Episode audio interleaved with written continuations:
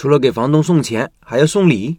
那天我在社群里晒了一盒茶叶，是送给房东的，算是感谢房东一年以来的支持和帮助。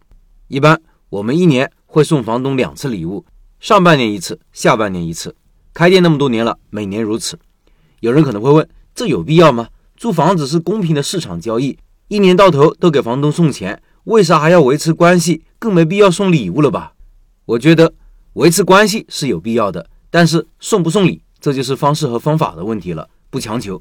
尊重对方，以礼相待，平时打个招呼就能把关系维持好，也是没有问题的。但是不要把房东当做无所谓的人，更不能当敌人。我们开店可以说整个事业都是依托在房东的店铺上。虽然租赁关系有合同的约束，但是合同是会到期的，合同条款也是可以变更的。和房东维持比较良好的关系，我觉得是必须的。人和人相处，关系是相互的，你尊重对方，对方也就更可能尊重你。你为对方考虑，对方也更可能为你考虑，反之也成立。如何显示你的尊重？你总不能放心上让房东来拆吧？需要用言语、行动或者物品方式来体现。逢年过节问候一下，有事情礼貌沟通，交房租准时准点。回了老家就顺便带个特产啥的，这些都是不需要花什么钱的，需要的是用心。其实不仅仅是和房东，和利益的相关方都应该搞好关系的，比如。管门头的蓝精灵大哥，食药监的大姐，隔壁店的大叔，外卖经理，食堂经理，商场经理，重要的大订单顾客等等，这需要我们有感恩的心态来生活，不要觉得别人都是欠你的。这样做有什么好处呢？我也不知道。我认为不需要每件事情都有明确的具体的好处。如果事事的功利化，活着就太累了，而且太功利化或者用力过猛，往往可能达不到目的。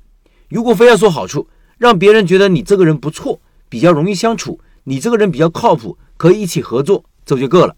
有了这个，房东在合同变更期更可能考虑把铺子继续租给你，在涨租金的时候更可能少涨点。你有不同的看法的时候，更愿意倾听你，你的消息会更灵通。在遇到困难的时候，愿意伸手帮你的人会更多。等等，你这个人就是你做事情的润滑剂。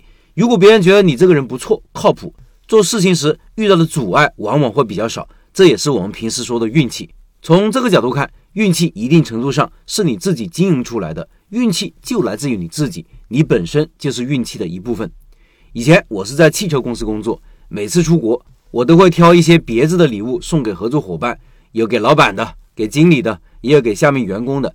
尽管公司审批资金很麻烦，万里迢迢带上路也很麻烦，但是我还是会坚持带。对方每次也会送礼物给我们，我们交换礼物的时候，就是大家最开心的时候，因为心里都装着对方，我们是相互尊重、相互关心的关系，而不是锱铢必较、咄咄逼人的谈判对手。在一件事情里面，人的因素最重要，在人和人合作的过程中，人的关系最重要。如果你现在遇到难题，想一想，是不是因为人的问题或者关系没有处理好？试着把精力放在人上，也许会事半功倍。